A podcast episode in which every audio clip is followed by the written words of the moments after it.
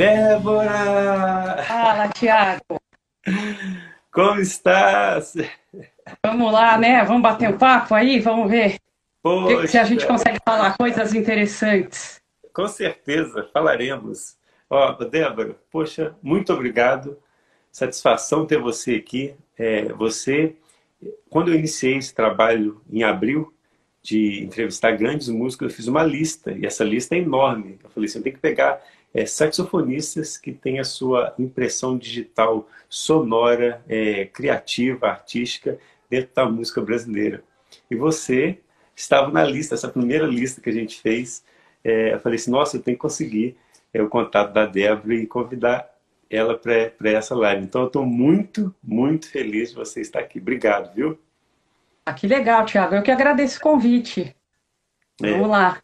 Você... Eu, pera, a minha internet está ruim aqui, eu acho que eu vou passar para o 4G aqui. Se cair, eu entro de novo. Mas está ótimo, eu tô... Tá lindo, hein? Vamos ver se vai estabelecer a conexão.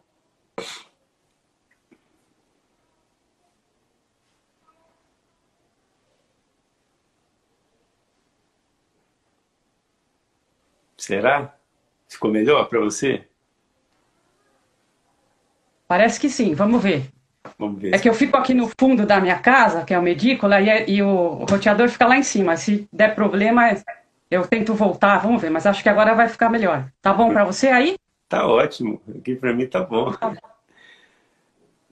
Débora, muito obrigado. Olha só, vou te mostrar uma coisa já de início, porque hum. eu, eu te conheço há muito tempo.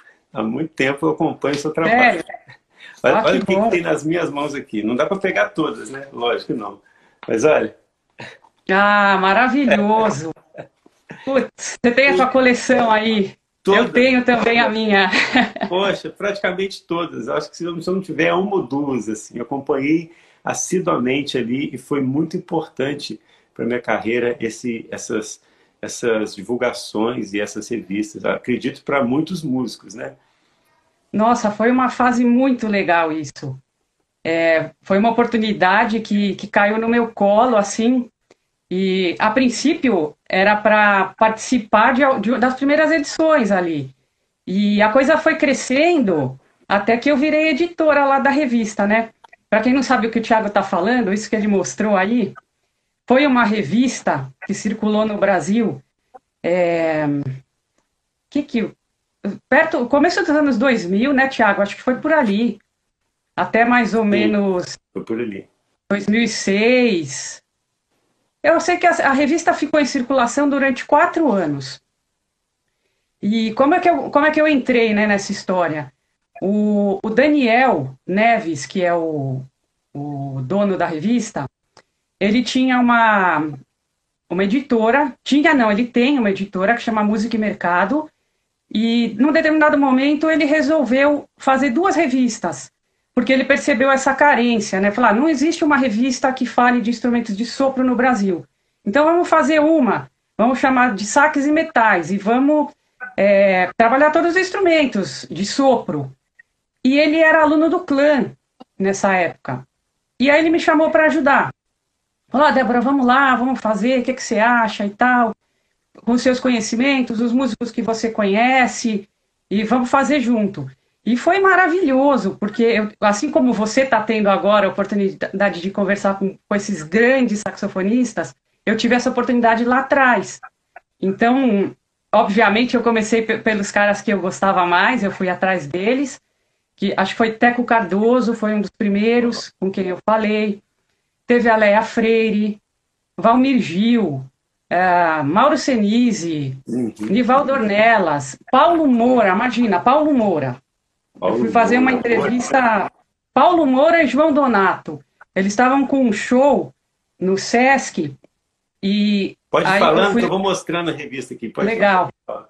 Então, Paulo Moura. é, imagina, entrevistei o Paulo Moura junto com o João Donato, que eles iam fazer um show. Eu fui no hotel onde eles estavam hospedados e foi um papo maravilhoso. Foi mais com o João do que com, com o Paulo. O Paulo era mais quietão. Nossa, o Carlos Novinho, Malta. novinho. Maravilhoso, Carlos Malta. Aí eu fui assistir o show dele no Sesc Consolação, no instrumental, e fui levar a revista para ele. Foi bem na época que a revista ficou pronta. Nivaldo, sensacional. E aí o, o, show do, do Carlos Malta era aquele Pimenta que ele estava fazendo, daquele CD, que é sensacional, que ele gravou as músicas que a Elis cantava. Esse CD é. Quem, quem não conhece, tô, ouça esse CD, porque é, é, maravilhoso. Todo mundo Essa, essa foto da capa. Olha só, é.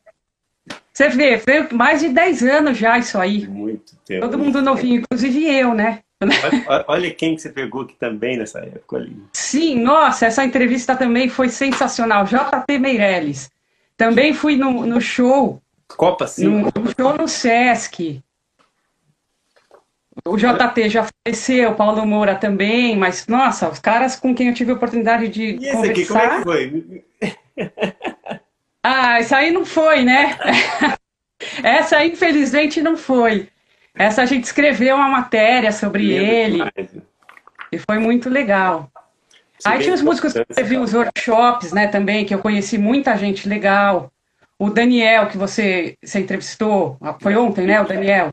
Daniel escreveu workshop para revista, Rodrigo Bento, todos esses caras que passaram por lá, Senise, Léa Freire, todos escreveram workshop para a revista. E era, cada um escrevia sobre o que quisesse, né? Eu entrava em contato com eles. Ó, oh, para a próxima edição, você quer escrever um workshop? Workshops era, é, sempre acho que tinha uns dois ou três no final da revista. E, e eles escolhiam o assunto que eles queriam falar.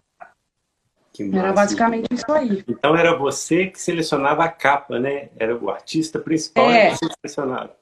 Eu selecionava, eu escolhia quem eu queria falar. Eu, eu tinha total liberdade, Tiago. No começo, ainda tinha uma jornalista e ela escrevia os textos. Então, eu fazia as entrevistas e mandava as gravações para ela.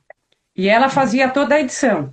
Ela fez isso, talvez, umas quatro, cinco edições da revista. Depois, é, eu comecei a escrever alguns textos e ela falou: agora eu vou deixar então você fazer as transcrições. Aí eu, eu fazia, aí eu, eu fui tendo a minha forma de escrever, né? Aí foram mais algumas, mais, mais algumas edições passando por, uma revisão dela e tudo. Aí essa jornalista saiu, entrou uma outra. Quando essa outra menina entrou, aí ela já ficou só para meio que para assinar a revista mesmo, porque eu não sou jornalista, então eu não poderia é, assinar nada ali, né? Tem tudo, é, tudo tecnicamente certinho, que tem que ser sindicatos, tudo isso. Então, não podia ter o meu nome só, tinha que ter um jornalista que assinava. Mas o meu nome entrava na ficha técnica ali da, da revista como editora técnica. Uhum. Mas pô, eu fazia a revista praticamente sozinha. Era um trabalho absurdo que dava. Tinha as matérias técnicas também, né? Não sei se você lembra. Sim, tá eram, eram duas grandes chamadas à revista. O entrevistado, que era uma entrevista grande, bem no meião da revista, e a matéria técnica, que era sempre algum assunto interessante, que também tinha várias páginas. Aí tinha as outras coisas menores, tinha entrevistas com músicos é, não tão conceituados, mas estava lançando algum disco, algum trabalho. Isso, que estava lançando. Então, vários músicos que hoje a gente conhece, Josué Lopes passou por lá uhum. quando estava no começo. Hoje o cara é um monstro, né? É. E vários outros que hoje estão aí com uma carreira super legal passaram ali pela revista. Que máximo. Você, você deve, com certeza, você acha que é, essa, essa revista foi muito importante para o Brasil, mas você não deve ter a noção de quão realmente foi, né? Porque, assim, eu moro em Minas Gerais, eu sou do interior de Minas, é, aqui em Santos Dumont, mas tem Juiz de Fora, aqui, que é uma cidade bem grande, não sei se você conhece, e uhum. é, é, é, trecho aqui do, de Rio BH.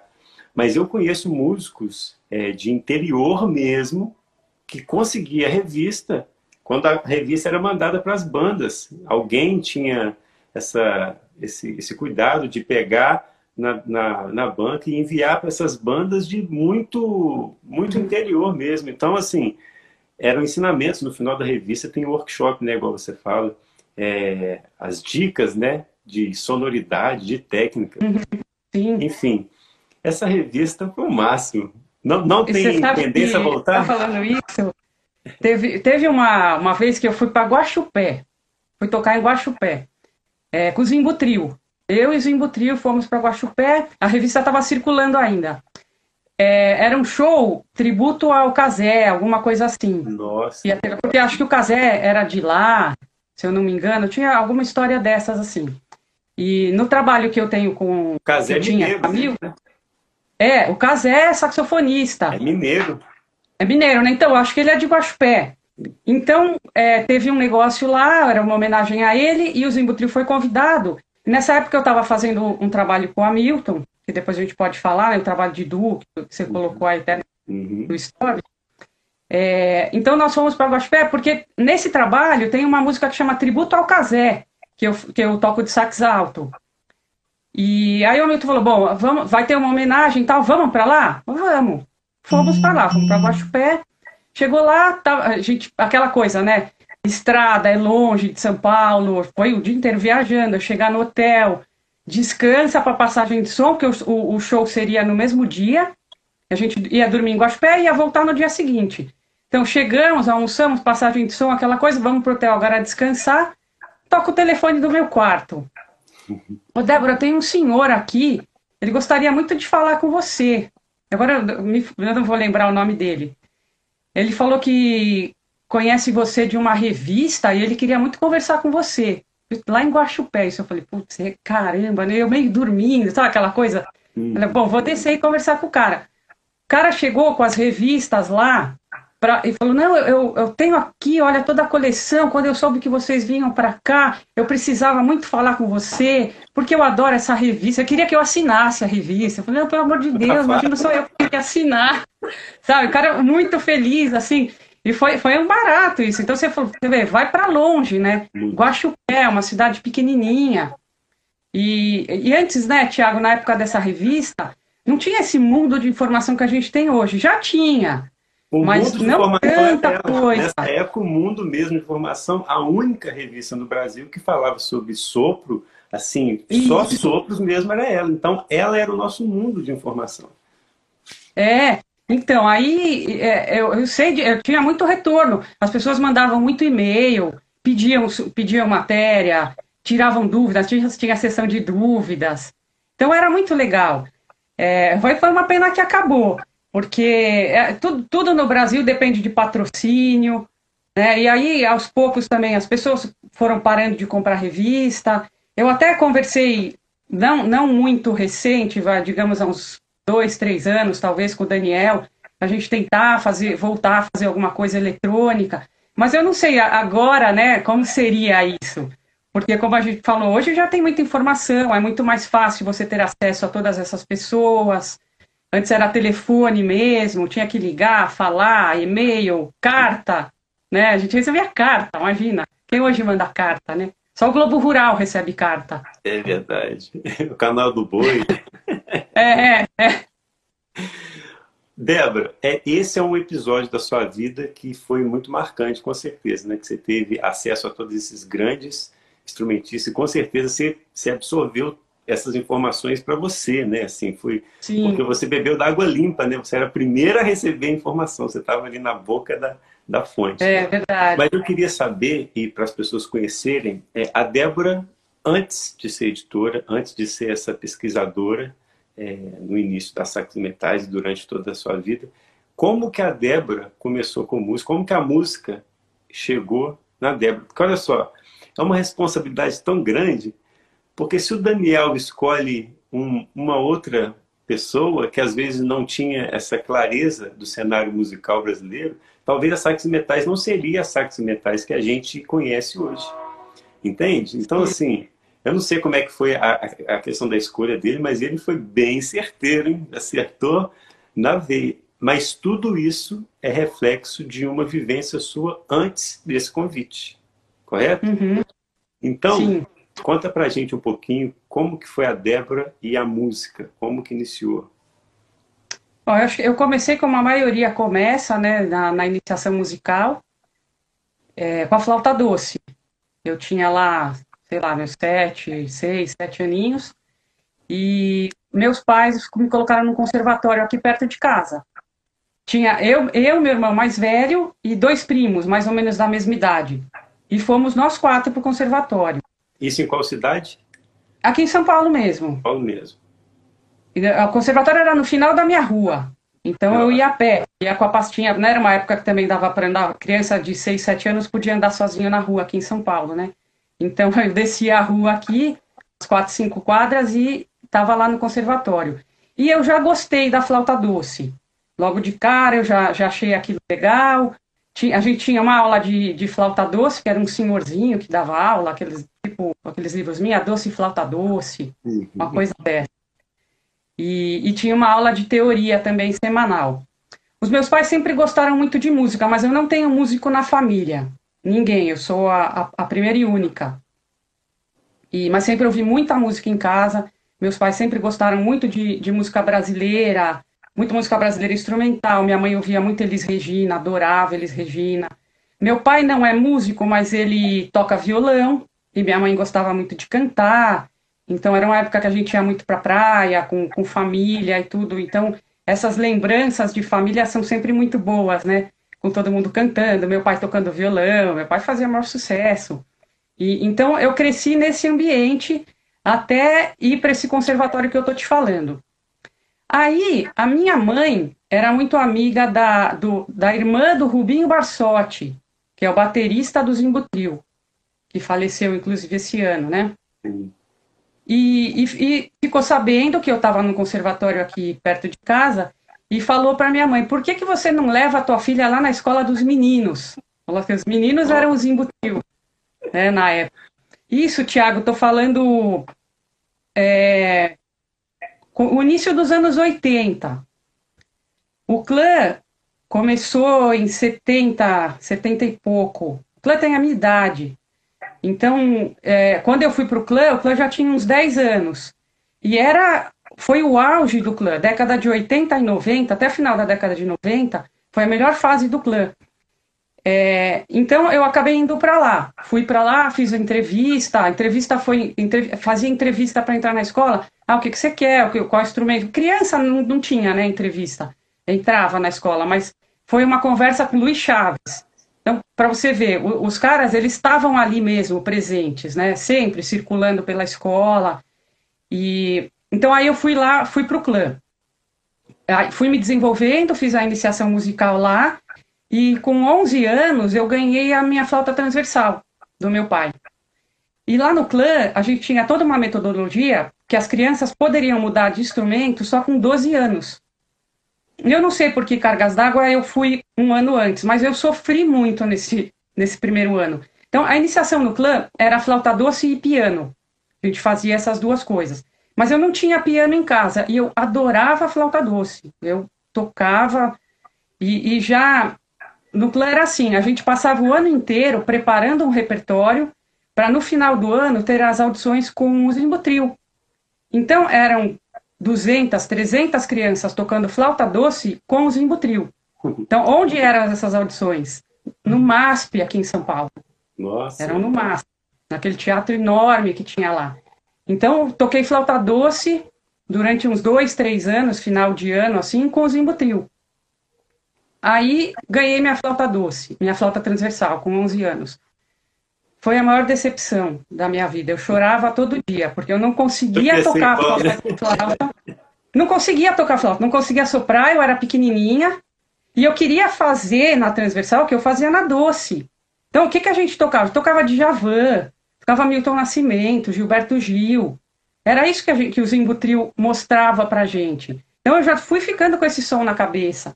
Aí eu passei para flauta transversal, não saía som daquele negócio. Falei, meu Deus, é, é, Passei um ano assim muito triste e chegou no final do ano, como eu já não tocava mais flauta doce, eu nem participei da audição, porque eu já eu não tocava transversal ainda, a ponto de ir para um palco e, e fazer alguma coisa, e já não era mais a criança que tocava flauta doce. Então foi um ano muito triste. Aí no ano seguinte eu mudei de professor, veio um outro professor lá no clã. Eu acho que foi o, não sei se você conhece o César Albino. Ele tem um método de saxofone também. Aí ele começou a me dar aula. Aí, eu comecei a me desenvolver um pouquinho mais. Que de, criança de um ano para outro cresce rápido, né? Também. Então aí eu comecei a, a conseguir assoprar flauta. e conseguir começar a ter algum resultado ali no instrumento. E aí foi, aí foi deslanchando. Com 14, aí a gente, todo final de ano, o clã fazia os grupos e eram quartetos, quintetos, sextetos, de acordo com, com a, a destreza de cada aluno, do tipo de repertório que cada um conseguia fazer. Mas o objetivo sempre era colocar os alunos no palco. Então, final do ano, todo mundo ia para o palco, com os professores acompanhando, com outros colegas. Então, já lá, com 12, 13 anos, eu já ia para o palco tocar. Tremia pra caramba, né? Passava mal, aquela coisa, ficava uma semana sem comer, vomitava, até, até o dia da audição, né? Porque é, era um nervoso que a gente passava ali. E, e eram dois meses ensaiando. A gente ensaiava dois meses com aquele grupo de apoio até chegar no palco ali no dia da audição. Então era, era super interessante. Então, essa foi a minha formação. Aí, depois o clã começou a ter a, os grupos de prática de conjunto, que entraram outros professores lá, que começaram a, a selecionar alguns alunos que, que se destacavam. Então, a gente começou a ter umas práticas de conjunto muito bacanas. O clã nunca teve trombone e trompete, outros instrumentos de sopro, mas os saxofones e flauta teve uma época muito forte. E, e vários, vários colegas meus se tornaram profissionais, e eu inclusive, né? Então eram, eram bandas, eram quatro flautas, cinco, seis saxofones, piano, baixo, bateria, guitarra, teclado, eram, eram bandas grandes. E os professores escreviam os arranjos, a gente tinha um, um ensaio por semana, também com o objetivo lá daquela audição do final do ano. Aí, como o Zimbutril também sempre tinha é, outros trabalhos, às vezes a gente saía, abria show, show deles, fazia outras coisas. Então, eram grupos da escola que, que tocavam por aí, né? E o saxofone entrou na minha vida bem mais tarde, só com 19 anos, 18, 19. Então eu sou flautista de formação. Hoje eu toco muito menos flauta, porque os trabalhos normalmente são mais para saxofone. E, é, é, o que acaba acontecendo, né, Tiago? Você, você, toca flauta também, né? Nossa, minimamente, é, minimamente. É. Então, aí é, as oportunidades de trabalho são sempre maiores para o saxofone. São. Mas eu, eu não fui para o sax por pensando nisso, né? Eu fui porque eu, eu gostava muito do som. E eu acho que eu só não fui mais cedo porque o meu professor não deixou. Ele falou, não, não vai para o sax, porque o sax vai estragar a embocadura, aquele papo, né? É. Já sabe que a embocadura da flauta é uma embocadura muito mais refinada, uma embocadura livre, é bem diferente. Então fica mais na flauta, mas putz, fica mais, né? Eu já estava dos 11 até os 19, vai esperar mais o quê? E meu pai também não queria, não, mas puxa vida, o saxofone, mulher tocando saxofone, né, também. É preconceito também, né? É, o preconceito. E aí um episódio, os meus pais se separaram. Aí o que, que minha mãe fez? Comprou um saxofone e me deu. Aí eu comecei, aí foi quando eu comecei a tocar sax. Então eu ficava ouvindo, eu ouvia muito, sempre muita música brasileira. E o Teco Cardoso foi um cara que eu sempre ouvi muito, Nossa. acho que influenciou muito. E, e, eu ficava ouvindo os discos dele e tentando identificar, ah, esse é o sax soprano, esse é o tenor, esse é o alto, já apurando o ouvido ali, né? E o que eu gostava mais, sempre, o que eu gosto mais em termos de sonoridade, é o soprano. É. é o que eu acho bonito. Mas o soprano é aquele inferno, né? Que a gente já sabe. Então, obviamente que não era recomendado começar pelo soprano, ainda mais saindo da flauta, né? Então, não, vai começar pelo sax alto. Então, foi. Ganhei esse sax alto e comecei a estudar. Também, como todo começo a gente sofre, né? Porque a, a respiração do sax é toda, toda diferente, diferente e tudo. E aí fui me desenvolvendo, fui estudando. Aí, com passar, aí resolvi fazer faculdade de música. Passei, passei uma época é, antes de, depois do sax já estudei um tempo com o Toninho Carrasqueira, que eu quis desenvolver um pouquinho o, o repertório de música erudita, porque como eu falei, a minha formação foi toda no clã.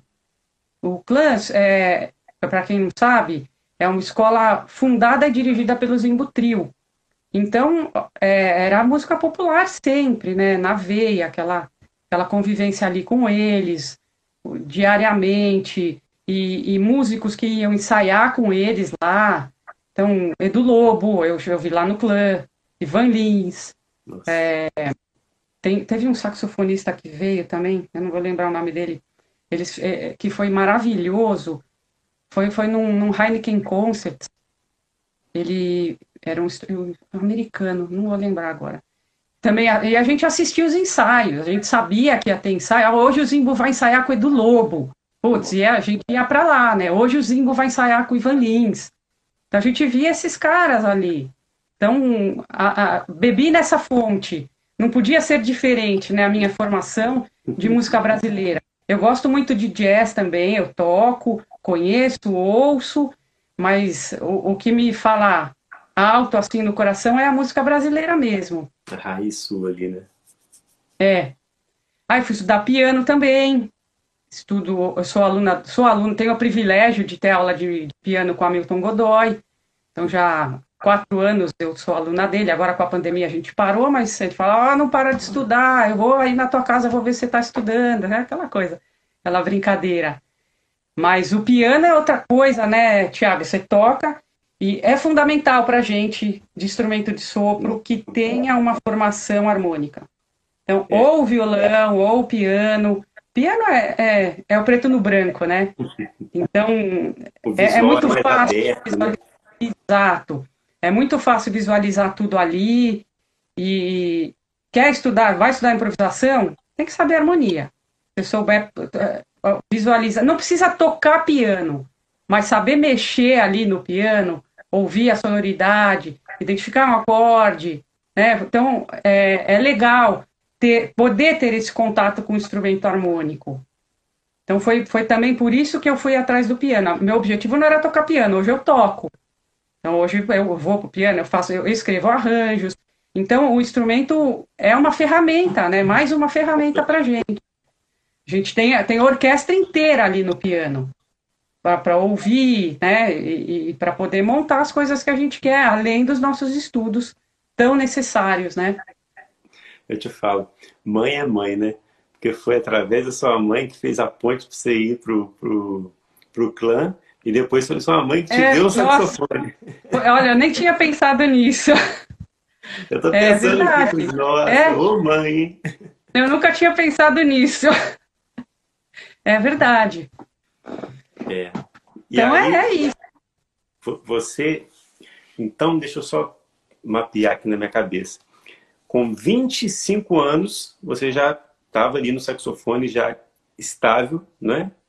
Uhum. É, Sim. E, já, e, quando você saiu assim da, da sala de aula para você começar ali com o saxofone, ter os seus primeiros trabalhos ali, não aqueles trabalhos que você com um ano já pega, porque você já vem de uma escola musical, né? Saiu da flauta, uhum. já tem uma bagagem musical. Então é só adaptar com a técnica do, do, do, saxofone. Mas quando você começou a pegar aqueles trabalhos que foram trabalhos, você falou assim, olha, esse trabalho é bem sério, sim. Esse aqui é um trabalho que, né, um carinho maior aqui. Quando que começou ali? Com quantos anos você começou a pegar esses trabalhos assim que geravam um pouco mais de responsabilidade? Eu acho que foi quando eu terminei a faculdade, mais ou menos. Porque você vê, como, como eu comecei o, o saxofone já mais tarde, com 19 anos, eu logo entrei na faculdade. E não dava tempo de estudar. Por incrível que pareça, né, o, o, quando eu entrei na faculdade, essa parte de essa parte prática do instrumento ficou muito aquém do que eu gostaria. Então, a minha vontade era de terminar logo aquela faculdade para poder estudar. Quero acabar a faculdade para estudar, né? Porque era uma faculdade muito teórica. Eu fiz a Unesp, Composição e Regência, e foi um curso de seis anos, e era um curso vespertino. Nossa. Então, além de tudo, né, era um curso à tarde. Era, era da, da uma, a, da, das 13 às 18, todos os dias. Ficava na faculdade. E músico não trabalha de manhã, né? Então, o que, que eu fazia de manhã? Eu tinha que fazer os trabalhos da faculdade, estudar muita teoria, história da música, história da arte, filosofia, canto coral, composição, arranjo, regência. Então, toda na parte teórica. Então, o estudo é, prático de todos os meus instrumentos ficou lá para trás. Então, eu terminei a faculdade ali com 25, aí eu comecei a levar mais a sério o sax. Então, esses trabalhos que você está falando começaram a aparecer para mim com 30 anos. Porque eu não, eu não gosto de fazer nada mais ou menos. E eu não tinha a possibilidade de estudar sax. Eu tocava sax. Sax alto. Hoje, para mim, o sax alto é o mais difícil. Uhum. É o que eu menos toco e é o que eu acho mais difícil de conseguir uma boa sonoridade. Ele, ele tá ali no meio, né? Ele não é nem o, nem o soprano, nem o tenor. O tenor é uma delícia de tocar. Aquele som bonito. Aí fala, pô, mas ele é pesado. É, mas é isso, isso é de menos. Usa correia de ombro. Então, é, é, o, é o som que eu gosto, soprano lindo. E o alto, para mim, sempre foi difícil. Então, eu nunca achava que eu estava pronta para fazer algum trabalho algum trabalho legal, assim, que, que me desse prazer. Porque o que, que é? Vou falar do, do teu sete pilares, Thiago. O que, que é o mais importante para o instrumentista de sopro? Sonoridade. É Sonoridade e afinação. Se você não fizer isso direito, acabou. Você não vai improvisar, você não vai ter criatividade, você não vai, não vai para frente. Então, o que, que é a base de tudo? Sonoridade e afinação. Eu prezo muito por isso. Então, eu não faço mais ou menos. Então, aquele, o estudo de nota longa, o estudo de. Sabe, é, fundamental. Sonoridade, afinação, é a base de tudo. Então, enquanto eu não me senti pronta para isso, eu não tocava. Eu só tocava flauta. E outra coisa, a dificuldade que, que sempre tive e ainda tenho é a questão da transposição. Porque você toca o wave em Ré maior, na flauta, aí vai tocar, né?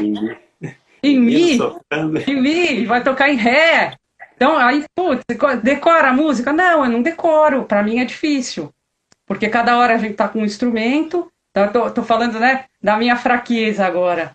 Então, para mim é, é difícil, porque a gente toca vários instrumentos. Como é que faz? Decora tudo?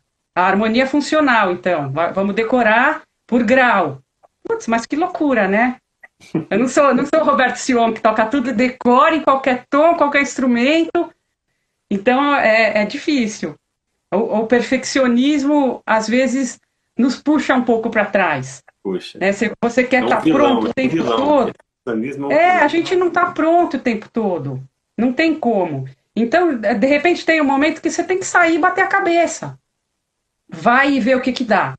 Tem eu tenho uma amiga que, que, que, fala assim: Nossa, hoje eu vou tocar em tal lugar, aí Fulano e Fulano vão lá, vão dar canja, como é que eu faço? Eu falei: Ó, oh, vai, que na hora dá tudo certo. Eu aprendi isso. Vai que dá certo. Se você tem responsabilidade com aquilo que você está fazendo, na hora vai dar certo.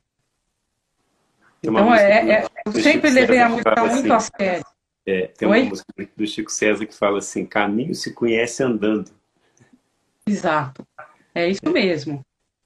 Tem então, que botar a cara para bater, botar o pé na estrada. É, chega uma hora que não tem jeito. Né? É, é, é a interação também que você fala. Né? No, no Adianta você ficar estudando e tendo um som lindo, maravilhoso na, entre quatro paredes?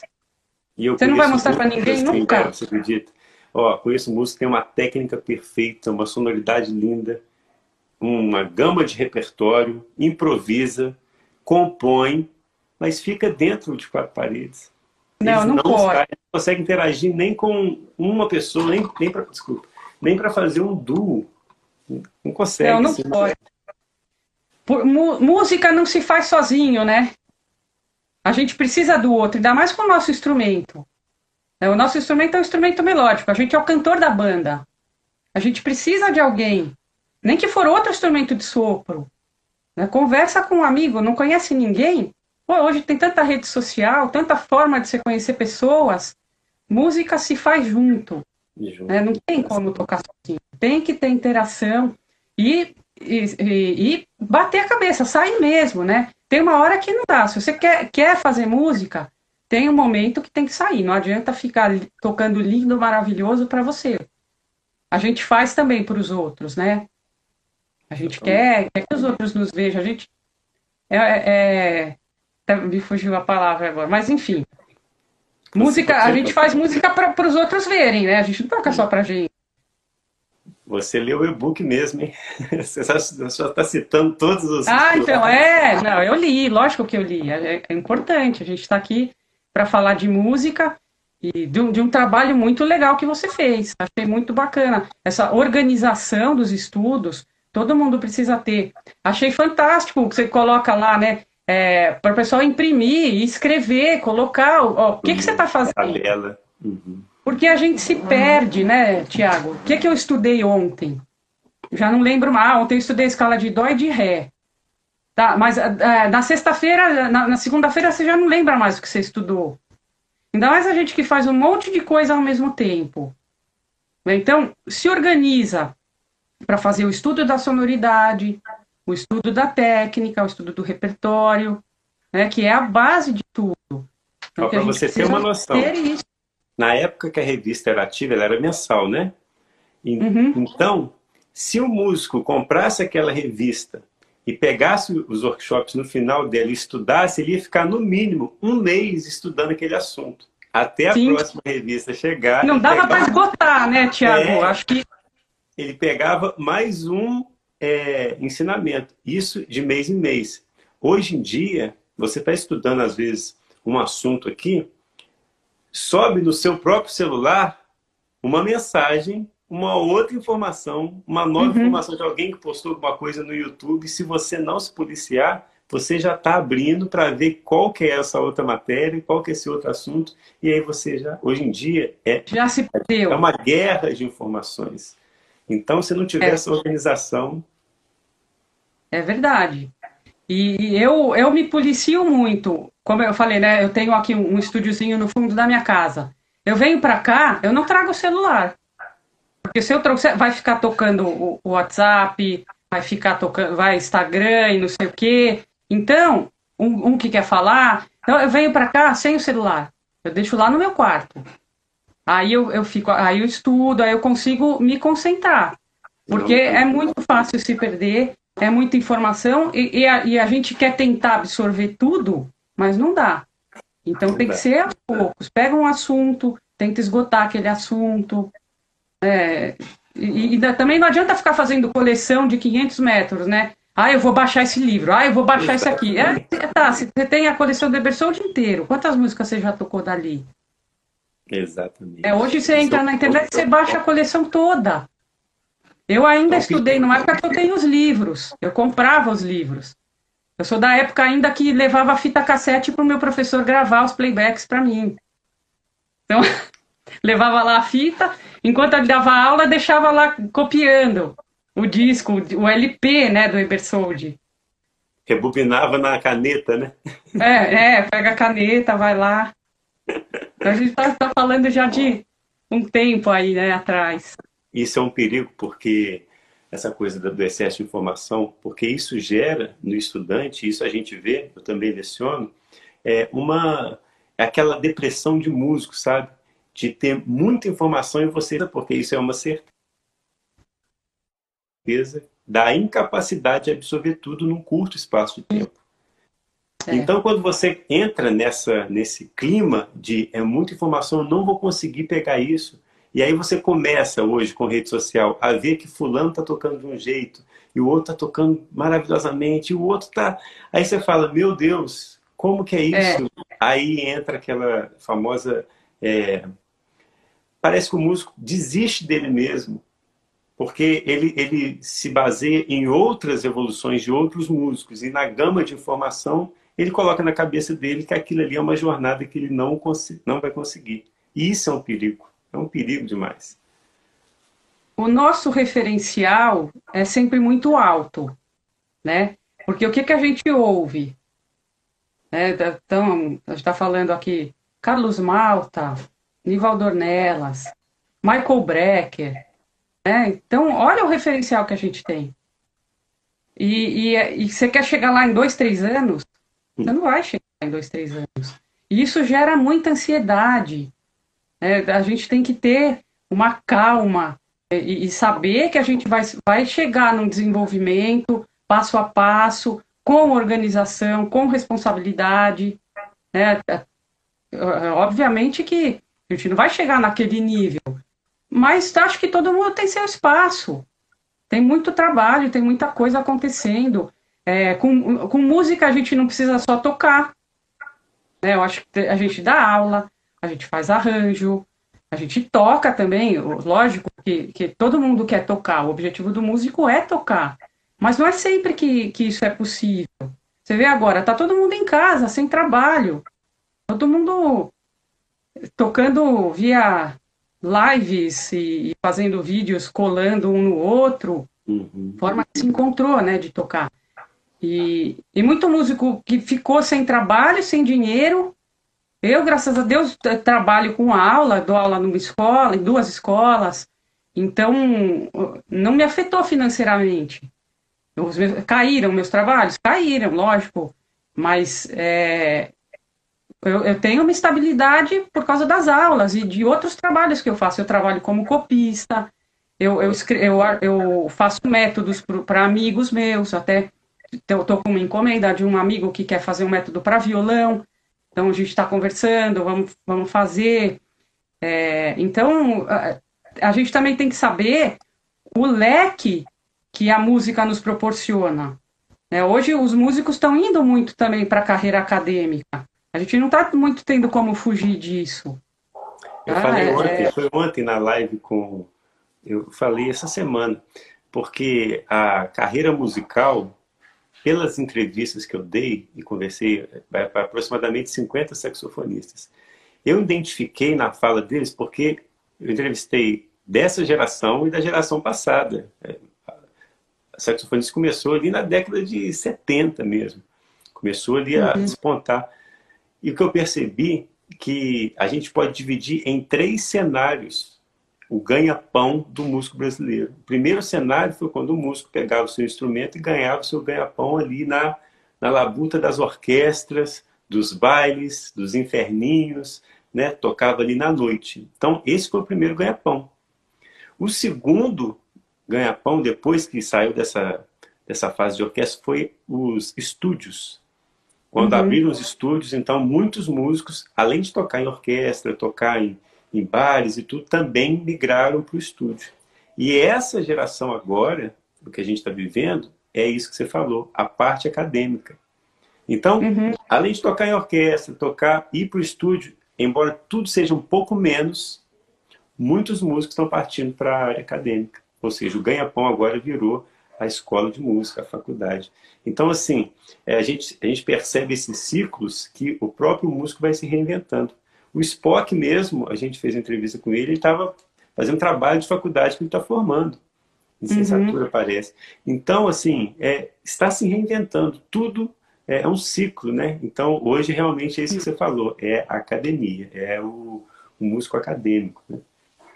É, eu acabei é, tendo que fazer a licenciatura. Eu fiz licenciatura no ano passado, porque eu me formei bacharel né, em composição e regência, e, e como eu, eu, sempre dei aula numa escola livre, que era o clã, eu nunca precisei é, ter a licenciatura formalmente. Né? Então, como eu me, me tornei professora, é, lá dentro do clã tinha o CENFOR, que era o Centro de Formação de Professores.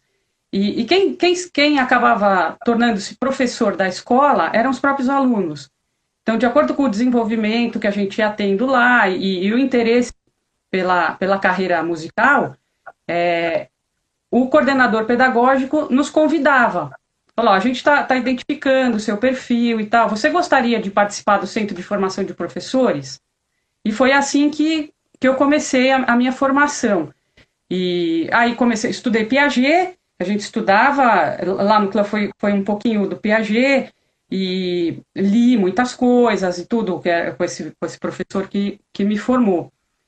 É, então, a gente fazia observação de aula, monitoria. Então, de, de quando eu comecei é, a, a, participar do centro de formação até eu começar da aula, acho que passou pelo menos uns quatro anos, quatro, cinco anos, para eu ir para uma sala de aula pegar um aluno mesmo. Fiz muita observação, trabalhei em monitoria e, e tudo.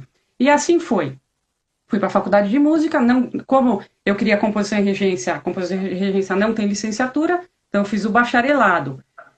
Aí, é, quando foi final de 2018, tipo outubro, novembro, por aí, uma amiga me ligou e falou: Débora, eu dou aula numa escola, isso aqui em São Paulo, eu dou aula numa escola, escola regular, eu dou aula de flauta transversal e iniciação, flauta doce, para crianças de quarto e quinto ano. Hoje é tudo diferente, né? Eu tive que aprender. Então, é, o, o que era o nosso primário virou fundamental 1. Hum. Então, são essas crianças aí que eu dou aula para os dois últimos anos do que, do que eram o nosso primário. Então, essa minha amiga me ligou e falou: é, eu, eu dou aula nessa escola para o Fundamental 1 de flauta doce, iniciação, e Fundamental 2, flauta transversal. A escola funciona assim, tá, tá, tá, tá, tá. Você tem interesse? Ah, mas, putz, mas tá aula para criança. Eu nunca, nunca tinha dado aula de flauta doce. No clã sempre quiseram que eu, que eu trabalhasse com criança na iniciação, mas eu nunca quis. Eu não, eu não vou dar aula para criança, eu prefiro pegar a partir de 12 anos. Que, e, e, tive poucos alunos iniciando nessa idade, sempre. Já peguei, peguei sempre mais adolescentes e adultos. Aí ela falou assim: Bom, mas é o seguinte, para dar aula lá, você tem licenciatura? Falei: Não, não tem licenciatura. Falou: Bom, então. Ah, bom, mas eu não sei manda o seu currículo lá e vamos ver o que que dá. E aí, aí eu entrei, eu fui, fiz, fiz uma entrevista lá com o pessoal e aí eles falaram, bom, então, é, você vai ter que fazer licenciatura.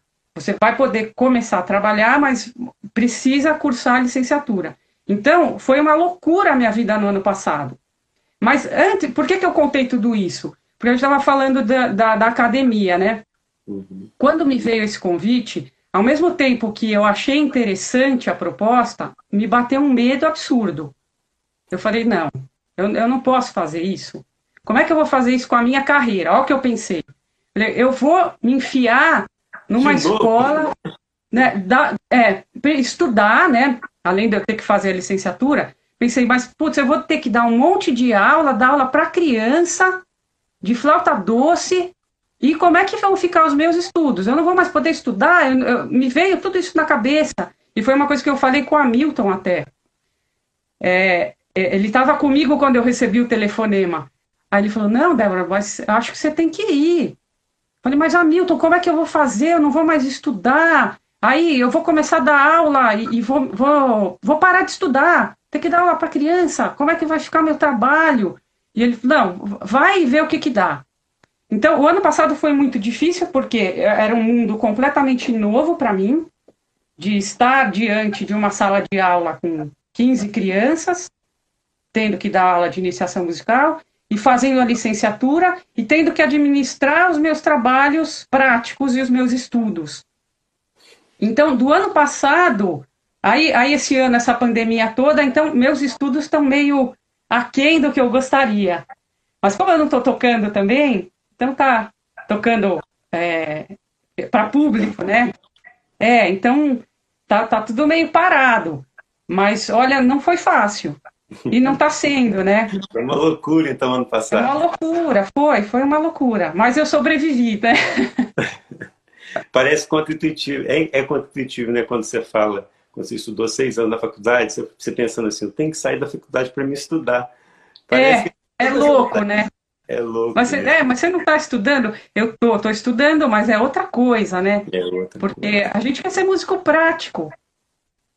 Tá? A gente, é, esses estudos todos é, é, é roer o osso, né, Tiago? A gente, é o osso que a gente está ali roendo o dia inteiro. É Aí tocar. Né? É, e, e o tocar é comer o filé, né?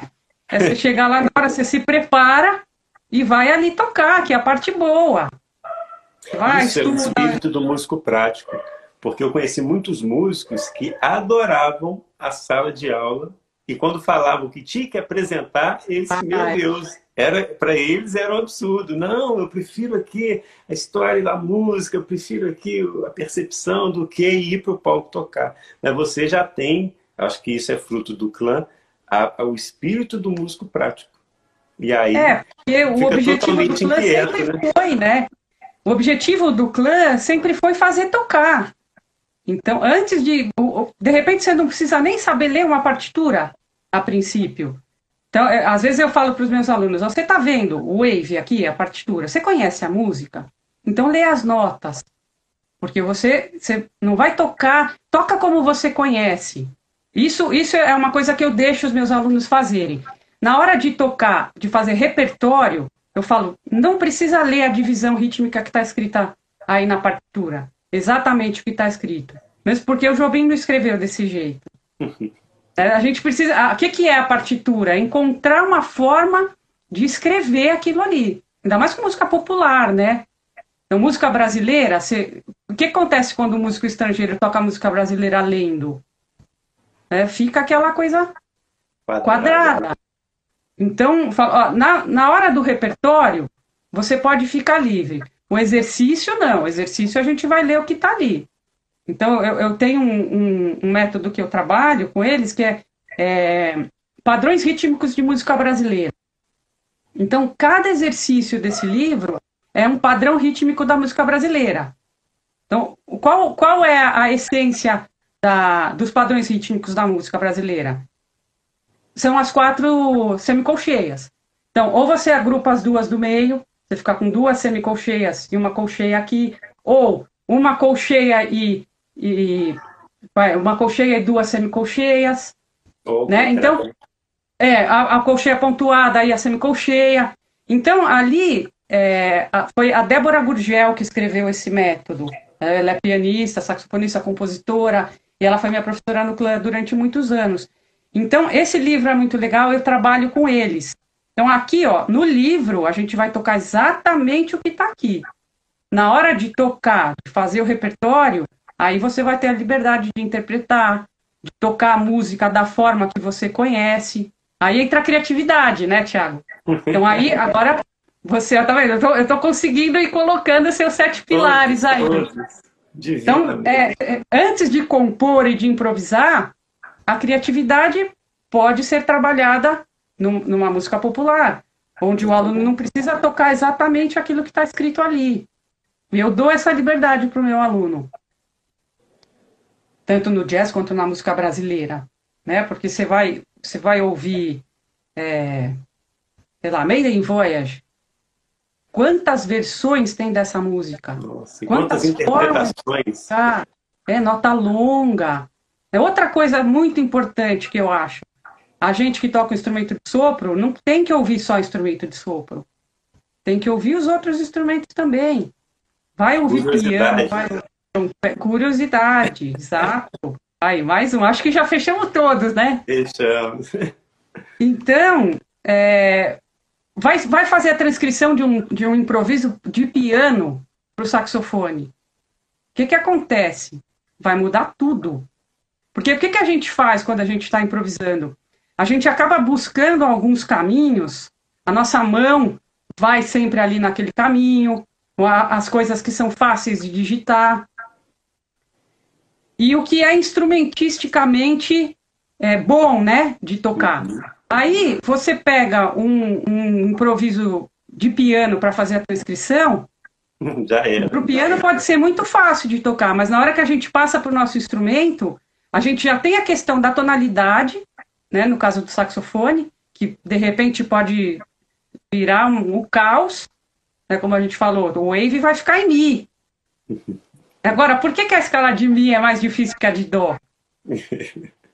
né, por quê? Se a gente tivesse começado a estudar a escala de dó antes da de dó, será que a de dó ficaria mais difícil que a de dó sustenido? Estava conversando isso com um aluno essa semana. Né? Eu acho que depende do referencial. É, é, se você, é a gente começasse pelo mais assim, difícil, vamos, fácil ficaria difícil. Exatamente. É igual a gente fala assim, vamos fazer escalas com sustenido. Beleza, tudo bem. Agora vamos fazer com bemol. Ah, poxa, com bemol, entende? É, é porque a gente tende a aprender primeiro o sustenido, né? É, e aquela coisa, né? Si bemol. Ai, como que é si bemol mesmo? Aí o que, que a gente faz? É o lá sustenido. Ah, tá. Exatamente. Né? Tem que fazer a tradução do negócio. É louco isso. Então, a, essa coisa tem que ser rápida. Então, vamos estudar as, as, escalas por sustenido e por bemol? Vamos deixar as duas no mesmo patamar? Técnica. Técnica, lógico. Tem que, é, tem que tentar fazer, né? Aí o, o, o negócio trabalho, né, com, com, com o Hamilton, então trabalho de duo, vai também muito, é, tem a ver com isso que a gente está falando aqui. Foi uma transcrição do, das, das músicas dele de piano solo para flauta. Então tem ali também um, umas encrencas de, de, de, digitação, de técnica e tudo, que, que foi difícil de, de conseguir fazer. Tem algumas coisas que a gente pega o começo da frase, começo e o fim da frase, faz uma nota longa no meio, então, foram arranjos que foram sendo criados, não é exatamente uma transcrição daquilo que foi feito para o piano que, que eu faço na flauta, né? Então, precisou ter toda uma adaptação ali. Pra, e tem a sua assinatura também. Né? O quê? E tem a sua assinatura, a sua interpretação, tem tudo isso. É, tem até tem uma das músicas ali que originalmente ele chama Estudo em Ré, tudo em Ré maior. Mas na hora de fazer a, a transposição, a transcrição para flauta, a tessitura não ia dar certo e não ia funcionar. Então, para flauta é a mesma música, só que virou estudo em si bemol. Então aí a gente mudou. aí foi trabalho para o Hamilton, ele que teve, teve que tocar a música em dois tons, em Ré e em Si bemol. E é, e é uma das músicas mais difíceis que tem nesse trabalho aí. E, mas a gente também conseguiu um, um bom resultado com isso daí. Há quanto tempo você está com ele?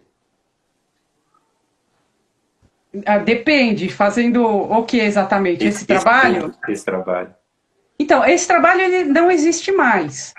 Porque o que aconteceu? É, a gente fez isso. Como é que surgiu esse trabalho? É, ele, tem um, ele tem um álbum que chama Piano Solo Compositores Brasileiros.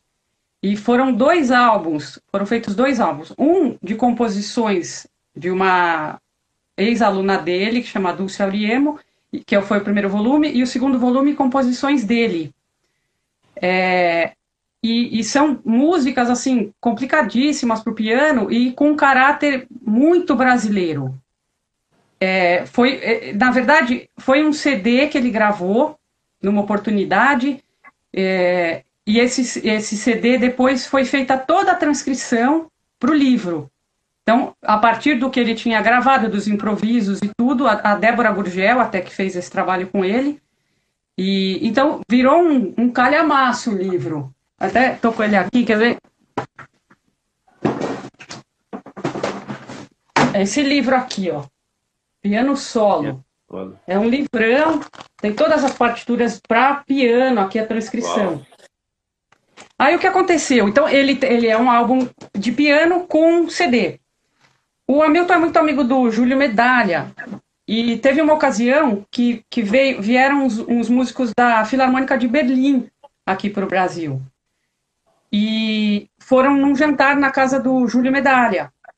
E o Júlio presenteou alguns músicos, os, os, os, os cabeças né, de, de, de naipe da orquestra, com esse álbum e o CD.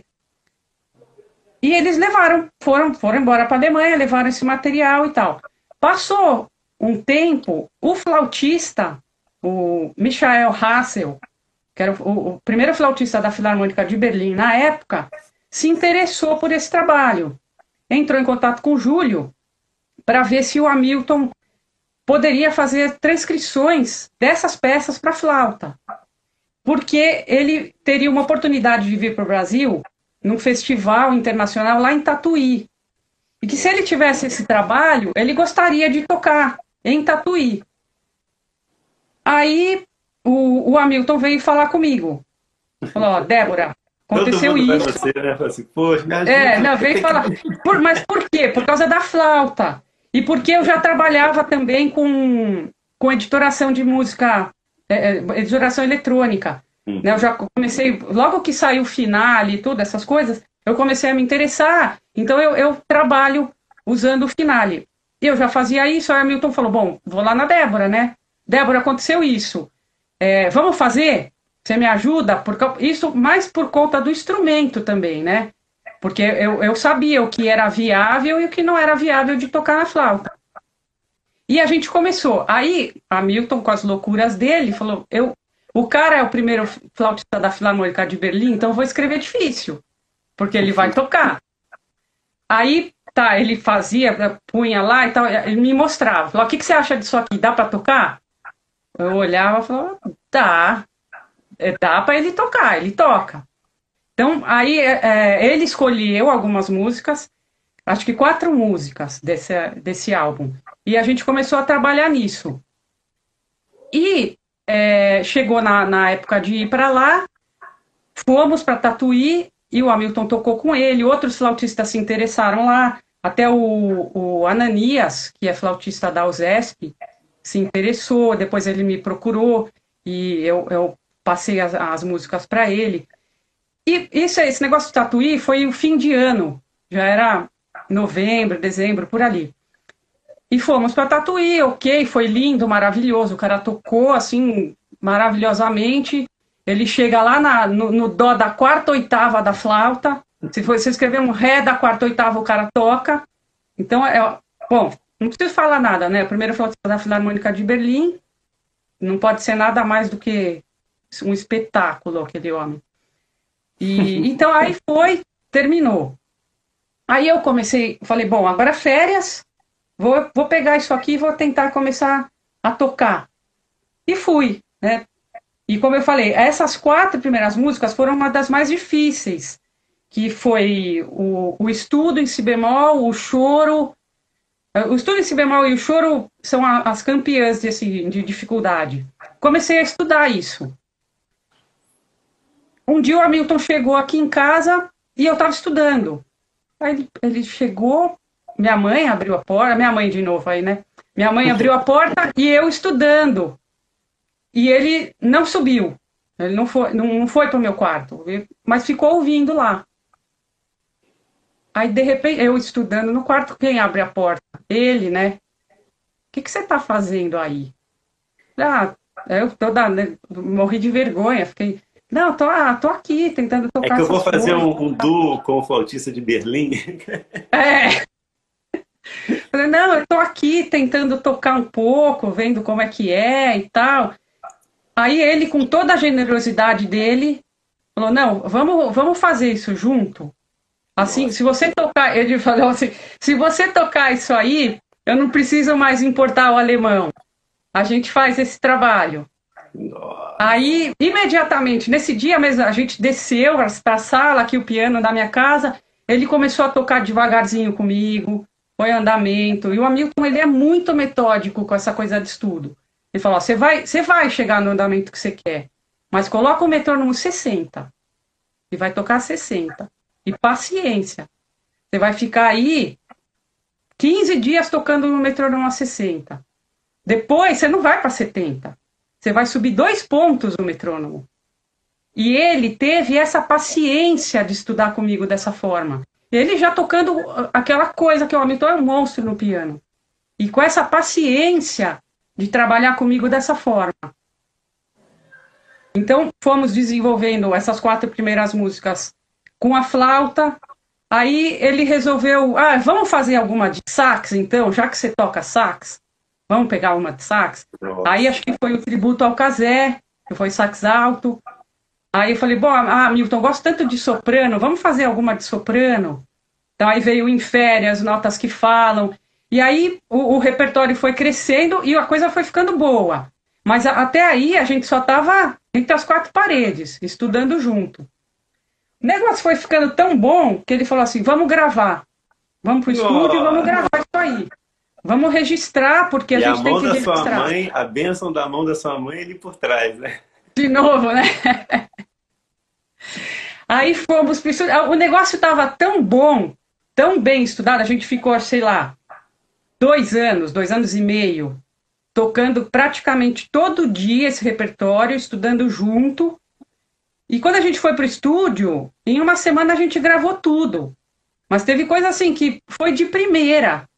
Foi, tocou, baixou a, a, a, baixou a mão ali e saiu. E ficou um trabalho muito legal. Aí a gente começou a divulgar, fizemos aquele, o Sesc instrumental, né, a Consolação na época, fizemos SESI, Centro Cultural, viajamos lá para Guaxupé, e foram uns três, quatro anos fazendo, divulgando esse trabalho. Só para todo mundo pesquisar, como que chama o disco? Então, o disco, ele acabou não sendo um, um disco comercial.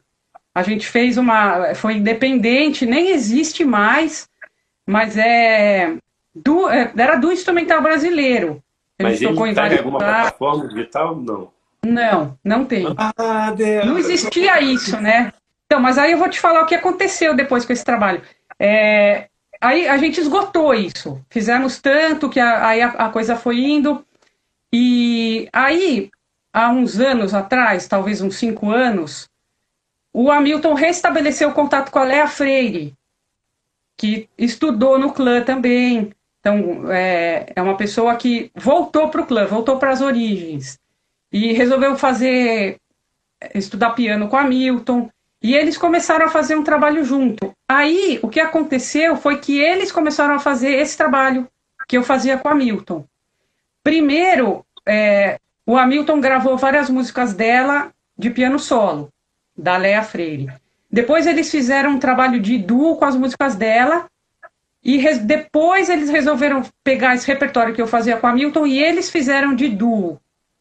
E aí, esse trabalho de duo com a Léa Freire foi, regra... foi gravado, eles gravaram, e aí sim ele foi lançado com a Léa pela Maritaca. Então aí virou o trabalho deles. E eles viajaram. É o eles selo fizeram... da Leia, né? Maritaca é o selo da Leia? É, tá no selo da Leia. Agora, eu não sei, é, se, se vocês procurarem lá, vocês vão achar Milton Godoy e Léa Freire que é esse trabalho, não é exatamente o mesmo trabalho, porque o, o meu com ele tinha sax e o dela tem outras músicas também, mas é, é basicamente o, o, mesmo repertório, para quem quiser conhecer. E quem quiser ter acesso às partituras também, se tiver algum interessado aí em tocar, pode me procurar e que eu, eu envio as partituras. Tem quem uma quiser aqui, é, que ela é minha amiga, que chama Jamine. Olha, olha aí, ó, ó. Ela é flautista. Jamile, mas é a gravação de vocês? Tá não. Não é a nossa gravação. A nossa gravação, só quem tem somos nós, eu e ele. É uma, é uma coisa egoísta, né? Uma brincadeira. É que passou, né? Passou o tempo, a gente não fez uma, uma divulgação, não, não, fizemos, não fizemos lançamento em selo, nem nada. Então eu ainda tenho algumas cópias desse CD da época. Tem lá a gravação do Sesc, que está no YouTube. Mas ah, eu, eu sofro de ouvir aquilo lá, porque eu achei que ficou tão ruim aquele som do Sesc. Ah. O, o, som do, da flauta e do sax né, tá muito baixo. Eu não gosto nem de ouvir aquilo. Me dá depressão, porque putz, não é não aquilo. É o som né? do dia, né? Não é aquele som Não é. Quando eu vi, eu fiquei muito decepcionada com aquilo lá. Mas, enfim, tem, tem ali um registro, né? E, e quem quiser conhecer, vai conhece através da Leia tocando com a Milton, é outra interpretação, é outra, outra história, mas o repertório é aquele ali. Caramba, como é que sua mãe chama? Gilda. a dona Gilda deve estar armando alguma outra coisa para fazer para te. É, conspirando, né? Vamos ver qual vai ser a próxima, né? Maravilha. Débora, eu ficarei conversando com você até de madrugada, porque você é, tem vivência, tem história, você leu os Sete Pilares, você incluiu divinamente os Sete Pilares na nossa conversa. E eu te falo uma coisa, esses Sete Pilares, eles, eles foram construídos assim e colocados numa ordem, numa sequência, e adicionado aqueles três, que é curiosidade, criatividade e interação, mas com muito carinho, que tudo que a gente fala com relação à música está nesses Sete Pilares. Eu não consigo ver nada que esteja fora disso. Se o músico começa os seus estudos focados nesses sete pilares, eu acho que vai ser um músico completo, porque está tudo ali. Sem dúvida. Está tudo tá ali. tudo ali. E, e, isso que você falou, a sequência que você colocou, né, é, é, é, fundamental, porque é o caminho que a gente percorre mesmo, né? Sonoridade, técnica, aí vai falando, Thiago, repertório, né? Improvisação. Improvisação. Curiosidade, Aí, curiosidade, criatividade interação. Curiosidade e interação que é o, o último passo. É onde né? Quando o fruto. Isso, porque o músico vai, vai chegando ali. Olha só, Aí... você tem noção. Para início, você tem que tirar um som. é o primeiro. Depois, para você tocar qualquer coisa, você tem que ter um mínimo de técnica. Um mínimo de técnica, que é o segundo Sim. pilar.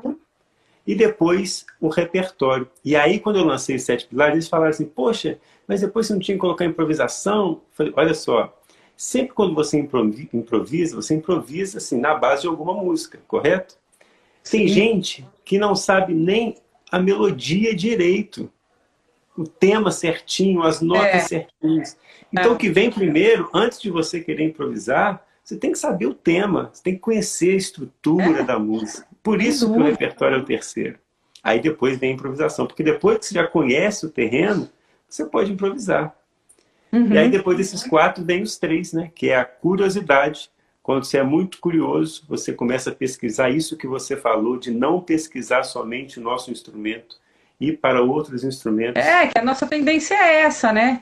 A gente quer, quer ouvir, quer buscar aquele som, quer saber o setup do fulano para ver se consegue tocar igual ele, não vai conseguir. Exato. Né? Como é que eu vou tocar igual o Marco Brecker, que, tem, que é um homem de 2 metros de altura, que tem uma configuração toda diferente, mesmo que eu use o sax dele, a boquilha dele, não vai funcionar. Não vai ser né? diferente. E aí, quando você é tem a curiosidade, você é um saxofonista, mas que escuta um Pat Metini, que escuta Richard Bona, que escuta Arthur Maia, que escuta vários outros instrumentos, que aí vai te dar uma gama de informação que aí cai na criatividade. Porque você fica com informações, você fica com linguagem. E aí isso. você é criativo e compõe, faz arranjo, faz releitura. E tudo isso deságua no último pilar, que é a interação. Interação. Eu e tudo assim, isso faz a riqueza da música, né, Tiago? Tudo isso todos têm um, um objetivo ali. A sequência, os pilares, está tudo ali. Está tudo ali. É perfeito. E eu, eu vou imprimir a sua tabela para mim. Eu vou começar a estudar. Agora eu estou dois anos sem estudar direito, então agora eu vi a tabelinha ali e falei, putz, é isso aqui. Eu vou imprimir e vou tentar organizar meus estudos de novo. Eu vou te falar uma coisa, você não acredita. Foi a sua mãe que pediu para me te ligar. Boa. Débora, que satisfação conversar com você. Você é uma pessoa assim muito iluminada e a gente percebe que as pessoas vão até você para lhe pedir alguma ajuda e um auxílio, porque sabe que aí vai ter portas abertas e a solução vai chegar. Então foi nesse caso que aconteceu a revista Sacos e Metais, esse trabalho do alemão vindo para cá para tocar as músicas do Hamilton e tudo que gerou. Então assim, você é uma pessoa que é receptiva a essas propostas não nega e dá conta. Então, assim, a gente vê é. o, que, o que late que é você como musicista, como artista. E eu estou muito feliz de falar com você, viu? Obrigado. A gente coração. pega o desafio e tenta fazer dar conta, né? Vai correr atrás. Correr atrás. É isso aí, Tiago. Eu que te agradeço pela oportunidade de estar aqui conversando com você, de poder conhecer o seu trabalho, que, que eu vou adotar com os meus alunos, vou imprimir a tabelinha, vou me organizar de novo, porque a gente não pode parar nunca de estudar. Né? A gente tem que estar sempre em dia com os nossos estudos. E quem, quem pensa que ah, chegou ali pode parar, não, não pode. Começa a pensar diferente, ter uma visão diferente, porque a gente nunca pode parar de estudar em área nenhuma da vida. Né? Nem a gente, qualquer profissão, se você parar de estudar, você vai ficar para trás tem que estar sempre se atualizando e, e correndo atrás dos objetivos. Eu sempre falo com os alunos que é o seguinte, e essa frase sempre impacta eles. Eu falo assim: olha, nunca estude para ficar bom. E aí eles falam: mas como assim? Porque se você estudar para ficar bom, nós, naturalmente, nós temos um ego, que é o ego que sabota a gente. Então a gente vai estudando, vai estudando. Quando a gente acha que a gente tocou ali com a Milton Godoy, que a gente está bom, que ele não precisa mais, a gente para. Olha que louco isso. Enquanto. É. Aí, você, aí eu falo com eles: estude pelo prazer de estudar.